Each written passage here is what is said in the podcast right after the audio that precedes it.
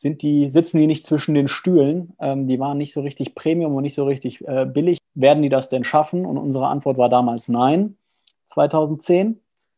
Wir hatten recht. Ähm, ich hoffe, dass wir keinen, keinen, keinen, keinen negativen Einfluss hatten. Alle, die mehr über Twitch und Influencer-Marketing erfahren wollen, sollten unbedingt dranbleiben. Heute ist nämlich Hannes Eitel, der Gründer und CEO von ToReach, bei uns im Podcast zu Gast. Mit Hannes habe ich über den Weg aus einem sicheren Konzernjob zur eigenen Gründung gesprochen. Wir haben über Twitch und Marketing sowie über Tipps und Tricks für potenzielle Gründer diskutiert. Und damit ab in den Podcast.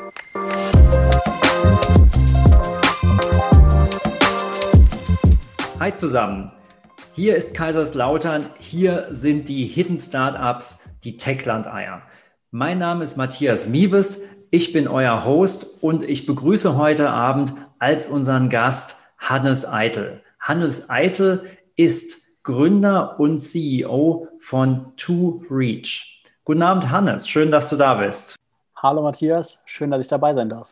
Hannes, in der Vorbereitung habe ich erfahren, dass du auch schon ganz früh ins Thema Gründen eingestiegen bist. Du hast vor einigen Jahren bei Business at School mitgemacht und damals schon in jungen Jahren eine Geschäftsidee entwickelt und in einen Wettbewerb eingebracht. Kannst du uns dazu ein bisschen mehr erzählen? Um was ging es damals? Ja, also ich bin da extrem dankbar für. Das ist tatsächlich Business at School ist ein Thema, darüber habe ich in jedem Bewerbungsgespräch, was ich hatte, äh, gesprochen, obwohl das was ist, was ich in der 11. Klasse gemacht habe. Mhm, da muss ich halt sagen, da hatte ich einfach Glück, dass das an meiner Schule angeboten äh, wird, äh, nach wie vor auch angeboten wird. Da engagiere ich mich auch, äh, sofern ich das äh, kann, äh, weiterhin für ähm, dass beispielsweise das, das Schulfinale immer in den Räumlichkeiten der Telekom äh, stattfindet und die Telekom dort auch ähm, Betreuer stellt ähm, als Coach für, die, für die Schüler und Schülerinnen. Ähm, Business at School ist, ist ein Projekt von der Boston Consulting Group, wo Schülerteams hm, erstmalig irgendwie Berührungspunkte mit Wirtschaft haben. Das klingt spannend, aber zuerst würde ich mal noch gern auf dein Unternehmen äh, zu sprechen zu äh, kommen, was du gegründet hast.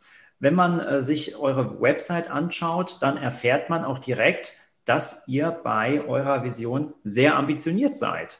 Ich zitiere, das Gründertrio hat die Vision, bis 2025 das weltweit größte Sponsoring-Ökosystem in der E-Sports-Branche aufzubauen. Das ist erstmal ein Hammer. Da muss ich erstmal äh, durchatmen, wenn ich das höre. Ihr greift im Grunde nach der Weltmarktführerschaft in einer ganzen Branche. Und bevor wir da drauf kommen, willst du uns vielleicht kurz erklären, E-Sports, E-Sports-Markt, worum geht es da eigentlich? Wo befindet sich der Markt? Welche spannenden Entwicklungen gibt es da?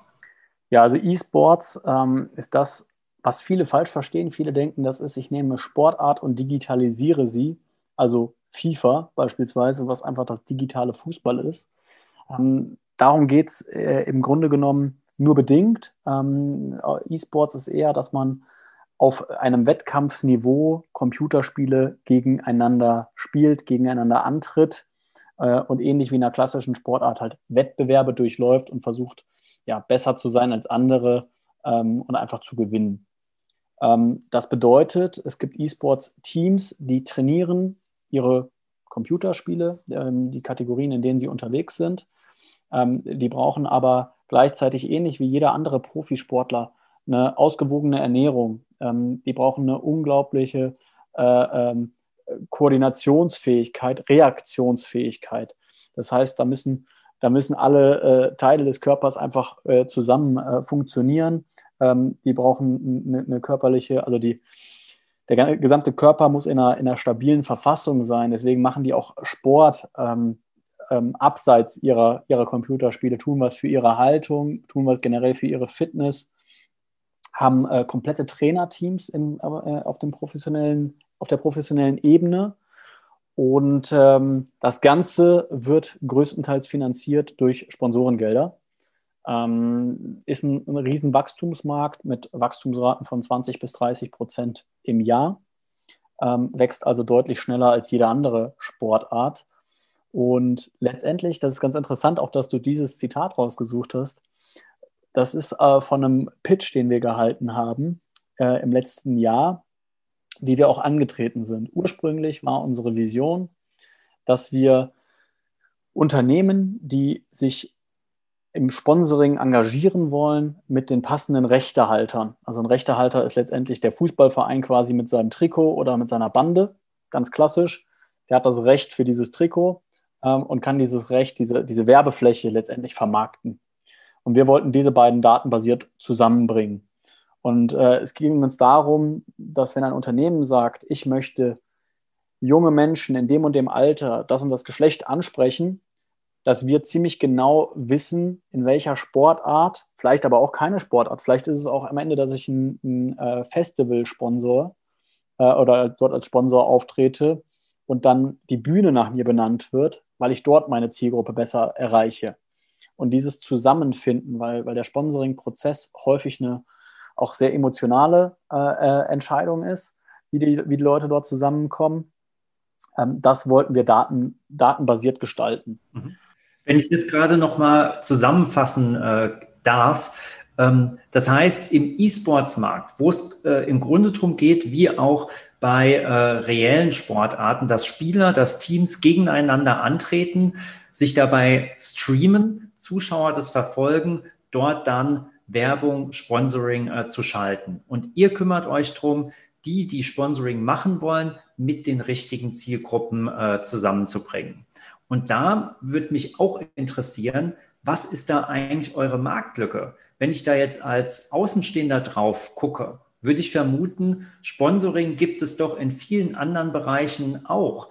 Wieso brauchen wir jetzt einen neuen Player in diesem Markt? Das könnten doch die Anbieter, die Unternehmen, die das zum Beispiel beim Fußball oder in anderen Bereichen tun, auch übernehmen. Wieso ist es nicht so? Wieso gibt es hier eine Lücke für euch, Hannes? Mhm. Ähm, da liegst du vollkommen richtig. Also die klassischen Vermittler äh, von Sponsorings, auch aus dem Fußball, ähm, haben E-Sports-Sparten, äh, die vermarkten auch E-Sports-Teams. Ähm, es gibt auch Agenturen, die sich äh, nur darauf spezialisiert haben.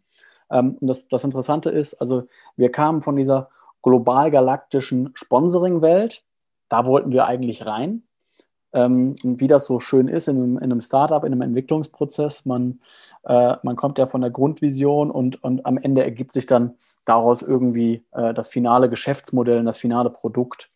Und ähm, wir haben ganz am Anfang gesagt, okay, es macht für uns keinen Sinn zu starten und am Ende hast du zwei Tennisteams, einen Fußballverein und zwei E-Sports-Teams äh, in der Vermarktung.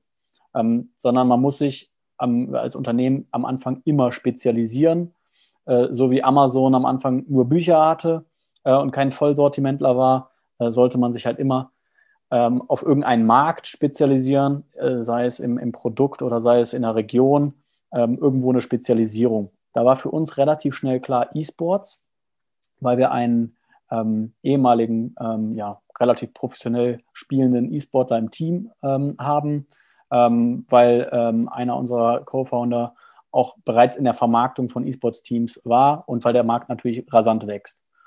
Und dort haben wir dann auch gestartet und Schritt für Schritt äh, hat sich daraus so ein bisschen abgeleitet, ähm, dass, wir, dass wir nicht nur in einem klassischen Sponsoring sind, so wie wir es heute kennen, sondern dass Marken und das auch gerade jetzt zu Covid-Zeiten ähm, weniger Risiko eingehen wollen und nicht sagen, ich investiere jetzt mal einen Riesenbetrag in, in langfristiges Sponsoring, sondern eher zu sagen, wir wollen diese Zielgruppe ansprechen, wir machen jetzt mal eine Kampagne über einen kürzeren Zeitraum, investieren ein Budget und sind dann über unsere Umwege letztendlich mit, äh, mit einem anderen Startup zusammengestoßen, die bereits dort äh, unterwegs waren im Bereich Vermarktung äh, von, von Streamern auf Twitch. Twitch, äh, vielleicht ganz kurz, ist eine Livestreaming-Plattform, wo ich genau diesen E-Sportlern und Gamern zuschauen kann. Sprich, ich sehe letztendlich wie eine WebEx, wie in einem Zoom-Meeting, in einem Skype-Meeting kann einer seinen Bildschirm teilen, beziehungsweise sein, ja, sein PC-Spiel beispielsweise teilen äh, und filmt sich in der Regel selbst dabei, dass ich sehen kann, okay, wie sind seine Reaktionen, ähm, vielleicht teilweise auch sehen kann, okay, wie, wie bewegt er die Maus, was macht er, wie geht er vor. Das heißt, ich habe äh, immer so ein Bild im Bild. Ähm, und auf dieser Livestreaming-Plattform machen wir Werbung ähm, mit diesen Livestreamern. Das können professionelle E-Sports-Teams sein.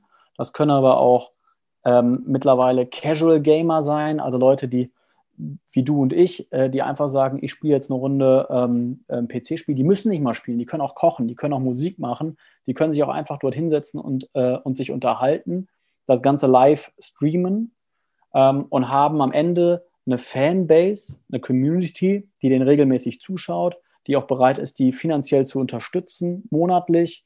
Ähm, und wenn die Streamer und Streamerinnen dort äh, unterwegs sind, haben sie natürlich einen gewissen Einfluss auf, auf, auf die Zuschauer.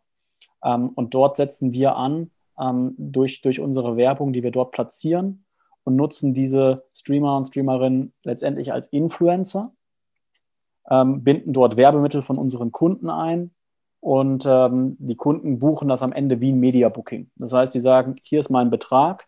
Ähm, ich, äh, wir sagen denen, welche, welche Reichweiten sie generieren und strahlen diese Werbung über unsere Plattform aus und tracken gleichzeitig, wie viel Reichweite hatten sie, wie viele Klicks hatten sie, was enorm wichtige Daten sind, ähm, was auch im klassischen Sponsoring teilweise einfach noch ein bisschen fehlt. Das heißt, das ist schon äh, ein gewaltiger Unterschied.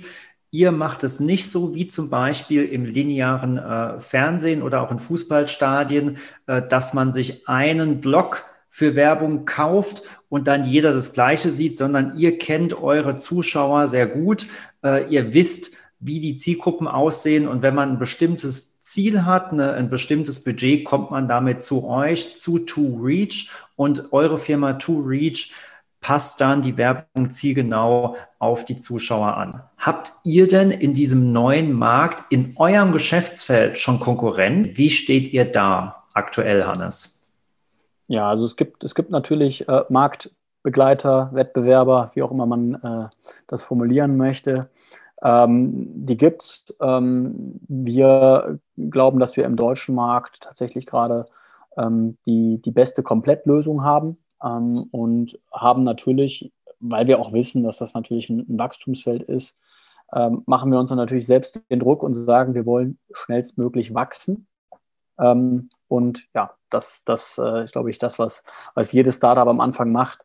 Ähm, wenn man alleine auf einem Markt wäre, äh, glaube ich, wäre das eine Gefahr. Das, das wurde uns äh, bei Business at School damals frühzeitig äh, eingetrichtert. Ähm, wenn, es eine, wenn du eine Geschäftsidee hast, äh, und es gibt keinen Wettbewerber, dann hat das meistens seinen Grund. Und äh, deswegen, glaube ich, ist es ein ganz gutes Signal, wenn man nicht alleine ist. Ähm, man muss halt einfach da sehen, dass man entweder besser ist, schneller ist, am besten alles zusammen ähm, und äh, dass man irgendwann wieder alleine sein wird, daran, daran glaube ich nicht. Konkurrenz äh, belebt ja irgendwo auch das Geschäft. Äh, von daher sehen wir das gar nicht so kritisch. Verstehe. Auf jeden Fall klingt es nach guten Geschäftsaussichten.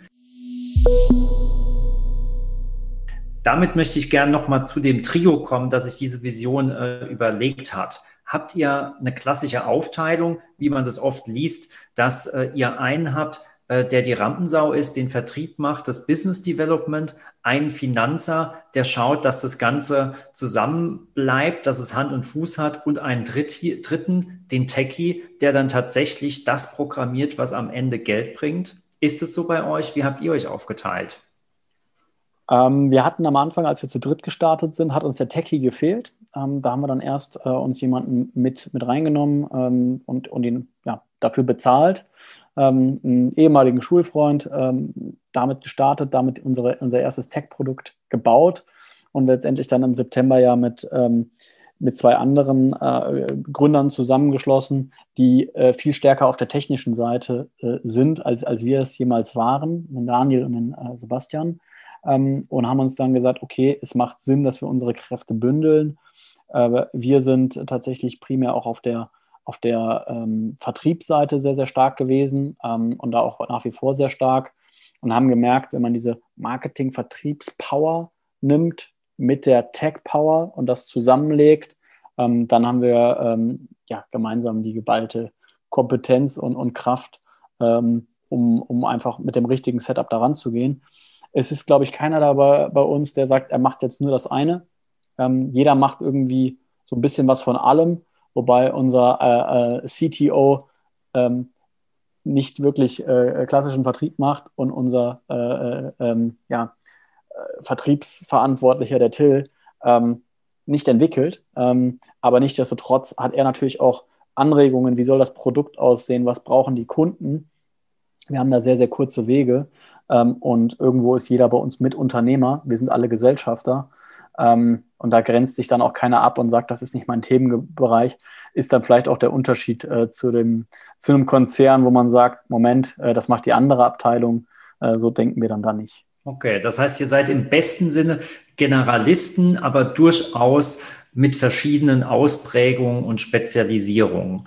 Und äh, wenn wir das eher als eine fachliche Beschreibung sehen, wie ist es denn mit den Charakteren, wenn wir insbesondere auf dich schauen? Was würdest du denn sagen, schätzen die anderen Gründer an dir, wo sie sagen, hey, auf diese Eigenschaft, auf diesen Charakterzug von Hannes können wir nicht verzichten, der ist wertvoll. Und wo sagen sie vielleicht auch, mein Gott, das hassen wir an ihm, das treibt uns in den Wahnsinn. Was macht dich aus, Hannes?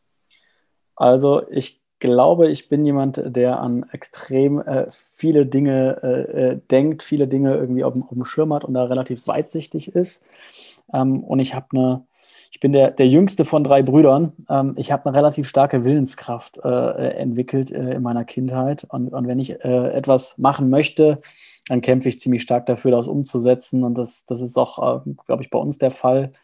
Ähm, das sorgt dafür, dass ich äh, viel arbeite, ähm, immer mit Leidenschaft arbeite und ich glaube, das schätzen auch, ähm, schätzen auch meine Mitgründer an mir. Ähm, ansonsten, glaube ich, bin ich ziemlich gut im, im Umgang mit Kunden, ähm, was, was sehr wichtig ist in einem, in einem jungen Startup. Ähm, auch wenn ich nicht, äh, nicht der, der äh, auf den Vertrieb fokussiert bin oder, oder das nicht mein, mein Hauptsteckenpferd äh, ist. das macht der Till bei uns hervorragend aber ich äh, gehe sehr gerne mit in, in Kundentermine. Ähm, und Vertrieb ist halt am Anfang eines der elementarsten Dinge in einem Startup, weil wenn man nichts verkauft, ähm, dann braucht man auch nichts zu produzieren. Ähm, das, das unterschätzen viele äh, und das ist am Anfang auch sehr hart. Genau, und da, da unterstütze ich immer sehr, sehr gerne und das macht mir auch extrem viel Spaß. Ähm, bin mir dabei auch gleichzeitig irgendwie für, für nichts zu schade. Ähm, das heißt, wenn es auch mal geht, irgendwo anzupacken, Kisten zu packen, dann mache ich das auch. Ähm, Habe ich, hab ich wenig ein Problem mit, ähm, weil ich einfach, ähm, und das glaube ich, tun wir alle, äh, alles dafür tun möchte, dass dieses Unternehmen erfolgreich ähm, wird. Das klingt mich, ein bisschen nach Everybody's Darling. Ja, das, das stimmt nicht. Jetzt kommen wir zu den Punkten, wofür mich die anderen vielleicht äh, hassen. Ah, ich bin, kommt also doch noch was. Ich bin, ich bin äh, durchaus ein, ein, sehr, sehr kritischer Mensch. Ich habe eigentlich immer was zu meckern. Also kann mit Sicherheit auch gerne mal nerven. Ähm, wie wir schon am Anfang gesagt haben, ich spreche die Dinge immer an, ähm, die, mich, die mich stören. Ähm, das mache ich auch bei uns das führt nicht immer zur Zufriedenheit, aber es lässt mich besser schlafen, wenn ich, wenn ich äh, irgendwo was merke und ich auch nicht sage und dann sagt mir einer, nee, das stimmt nicht, weil, dann kann ich immer noch damit besser leben, äh, wenn ich eine vernünftige Begründung habe, als wenn ich das Gefühl habe, ich habe das nicht angesprochen ähm, und wir lassen da vielleicht irgendwo etwas liegen. Mhm. Der zweite Punkt ist meine Ungeduld. Ähm, mir kann es nie schnell genug gehen.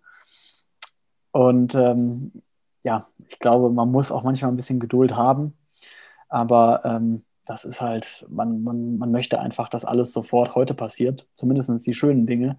Ähm, und ähm, dafür, dafür versuche ich irgendwie äh, alles zu tun ähm, und äh, habe immer das, die Erwartungshaltung, dass, dass, dass andere da vielleicht noch irgendwo was tun können, das Unmögliche möglich machen, obwohl, obwohl wir das alle schon jeden Tag versuchen. Ähm, und die Ungeduld, ähm, vielleicht komme ich da auch nicht immer so gut an. Verständlich, ähm, aber auch nötig. Das heißt, das Paket Hannes Eitel, das bedeutet, du bist, äh, du bringst mit, du bist fleißig, du bist willensstark und du bringst viel Ungeduld mit an den Tisch ins Startup. Das sind auch alles Eigenschaften, die dich mit dem äh, Chef unseres ehemaligen Unternehmens der Telekom verbinden. Denn auch Tim Höttges würde ich die Eigenschaften zuschreiben, dass er sehr fleißig ist, dass er sehr willensstark ist und dass er Dinge schnell vorantreiben will. Und von Tim Höttges ist ein zumindest äh, ähnlicher Satz ähm, überliefert worden, dass er sagte, dass er sich äh, vorstellen könnte oder wenn er nochmal neu anfangen würde, ein eigenes Unternehmen im Bereich digitaler Geschäftsmodelle gründen würde. Und solche Sätze in dieser Art hört man aktuell von einigen Top-Managern, dass sie sagen, äh, sie könnten sich gut vorstellen, ein digitales Geschäft aufzumachen, selbst äh, zu gründen. Und mich würde interessieren, weil du ja auch beide Dimensionen kennst, Großunternehmen und Startups, wieso scheinen sich das zumindest viele zu wünschen und auch, warum machen sie es denn am Ende nicht? Denn ich höre viele davon reden, aber am Ende habe ich kaum einen gesehen, der das Großunternehmen wirklich verlässt und sich traut, was eigenes zu machen. Was denkst du dazu, Hannes? Ja, also selbst und ständig, das, das habe ich am Anfang sehr häufig gehört, als ich äh, gesagt habe, ich mache mich äh, selbstständig oder ich, ich versuche mein eigenes Ding. Das ist, glaube ich, etwas, was viele mit, mit vielen Negativen verbinden. Ähm, das eigene Risiko zu tragen und nicht die Bequemlichkeit, die man in so einem Konzern hat, das, das geregelte Gehalt, das sehr gute Gehalt, ähm, den, den Urlaub, äh, vielleicht den Geschäftswagen, ähm, je nachdem, in welcher Ebene man ist, äh, mit, mit Assistenzunterstützung, äh, mit, mit Teams, die für einen arbeiten ähm, und so weiter und so fort. Das ist, das ist glaube ich, bequem. Ähm, und ich habe das immer so ein bisschen beschrieben wie so ein Gefängnis, weil ähm, äh, es wird irgendwie, man mit der Zeit, wenn man, wenn man sich, wenn man sich engagiert und gut ist, äh, verdient man ja auch äh, irgendwann äh, immer etwas mehr äh, Gehalt, macht seine Karriereschritte. Und ähm, das muss einem erstmal jemand anderes bieten. Also das Gesamtpaket, was man ja häufig dann irgendwie an solchen Dingen festmacht, wie viele Urlaubstage habe ich, wie, wie sicher ist mein, mein äh, Arbeitsverhältnis, ähm, was bekomme ich sonst noch für Leistungen und wie ist natürlich auch am Ende irgendwo mein, mein Gehalt ist natürlich etwas, an das man sich extrem schnell gewöhnt und wo es extrem schwierig wird, irgendwann davon loszulassen. Je nachdem, in welcher Position äh, man ist, ist vielleicht auch das finanzielle Thema gar nicht mehr so dass das, das alles Entscheidende. Aber ähm, es erfordert am Anfang extrem viel Fleiß und man muss, ich sage mal, die, die ganze Fleißarbeit selbst machen. Man hat ja nicht von Anfang an Leute, die das für einen machen, ähm, weil es auch einfach zu teuer ist. Ähm, und das ist natürlich, wenn man aus so einer bequemen Lage kommt, häufig ein Thema. Was noch ein Grund ist, welche Geschäftsidee mache ich, wie mache ich sie, ähm, mit wem setze ich sie um. Ähm, wir haben eben darüber gesprochen, wie ich mein Founder-Team gefunden habe. und ich glaube, eine One-Man-Show ist für viele äh, auch nicht wirklich möglich. sprich, äh, es braucht sehr, sehr viele Faktoren, um überhaupt so einen Schritt zu gehen. Äh, und dann muss man am Ende auch irgendwo seine Comfortzone verlassen. Und je älter man wird, desto schwieriger ist das. Nicht, weil man, weil man alt wird, sondern weil tendenziell so Dinge kommen wie äh, Verpflichtungen, dass man vielleicht Immobilien abzubezahlen hat oder andere Kredite, ähm, die, die einfach laufen, dass man gegebenenfalls Kinder hat, Familie hat, ähm, wo man äh, äh, nicht unbedingt und unabhängig davon, ob man jetzt hier altes Rollenbild, der Mann verdient das Geld, das meine ich gar nicht. Häufig ist es ja so, äh, dass einfach auch beide äh, ähm, Elternteile, beide Ehepartner äh, arbeiten müssen, ähm, damit, damit die Familie versorgt wird. Ähm, und wenn, äh, wenn man solche Verpflichtungen hat wie Familie, dann wird es irgendwann äh, schwierig, dass jemand sagt, ich gehe jetzt mal einen gewagten Schritt.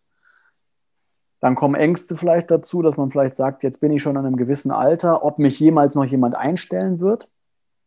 Ähm, ja, und ich glaube, dann diese, sind diese Gefängnismauern gebaut. Ja, das, das, das gute Gehalt, der, vielleicht der schöne Firmenwagen, äh, die Sicherheiten. Das heißt, äh, das, was, du, was du sagst, ist, ist eine Art goldener Käfig, in dem vieles gut ist, vieles sehr bequem ist, aus dem sich viele aber nicht raustrauen, weil sie vielleicht auch ein paar Verpflichtungen haben, ähm, die zu, zu erfüllen sind. Und dieses Paket führt dann dazu, dass viele nicht den äh, Sprung ins kalte äh, Wasser wagen.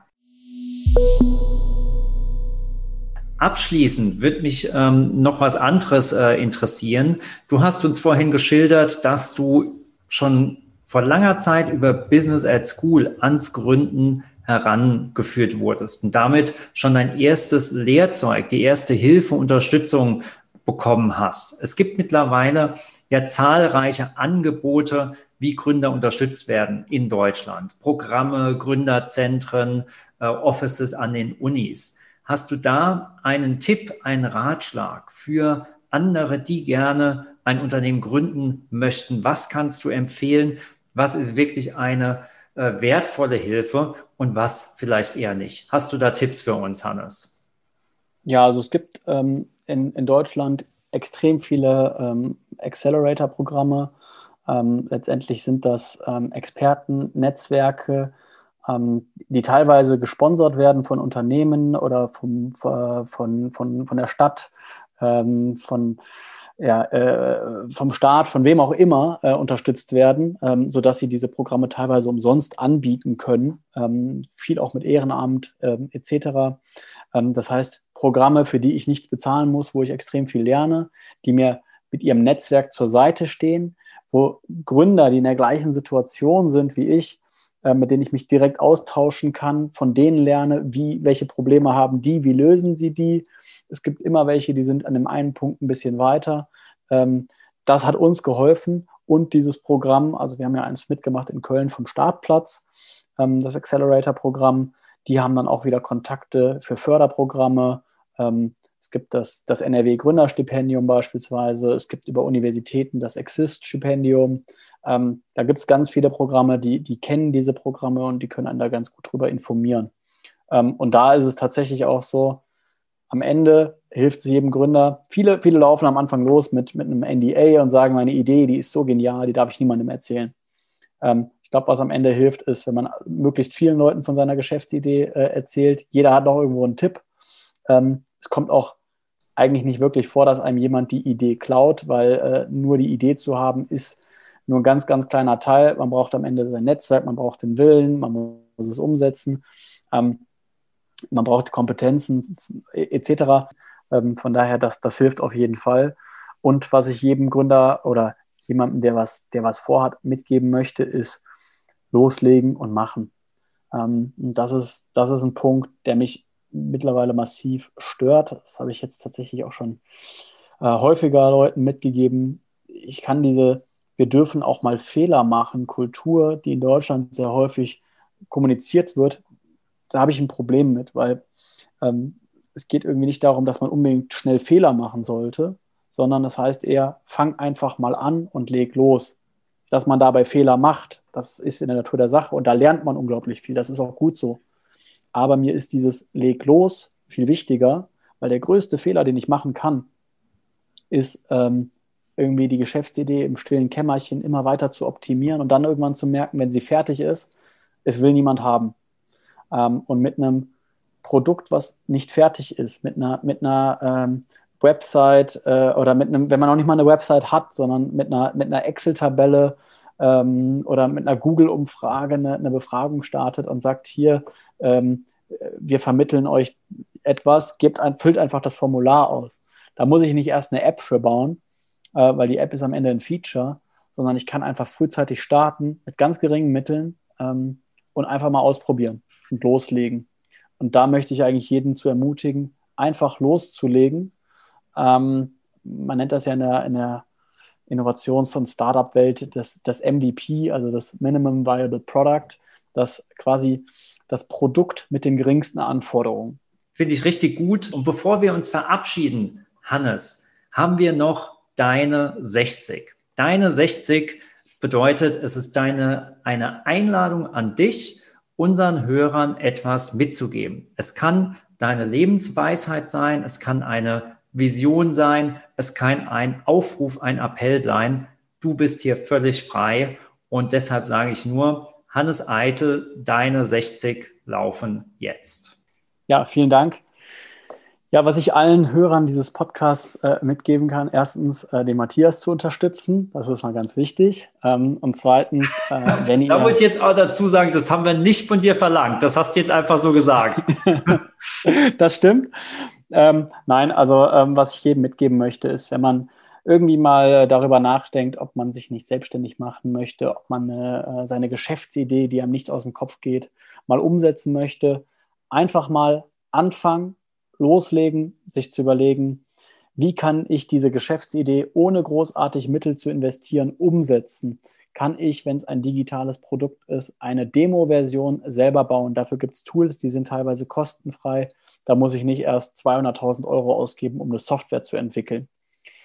Ich soll mit den Leuten darüber sprechen, denen das zeigen, die Leute, die potenziell meine Abnehmer sind, mir frühzeitig Feedback einholen und so schnell wie ich kann einfach lernen und meiner Idee nachgehen und, und ganz schnell einfach loslegen und sich einfach mal ein bisschen was trauen. Das finde ich ein tolles Schlusswort. Loslegen, machen, sich was trauen, dabei lernen, besser werden. Ähm, Hannes, es hat mir total viel Spaß gemacht mit dir.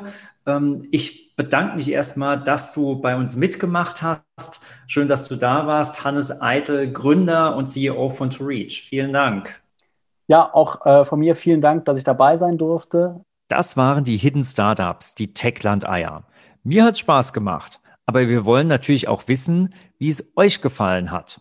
Sagt uns, was ihr auch in Zukunft hören wollt. Sagt uns aber auch, was wir weglassen oder ändern sollen.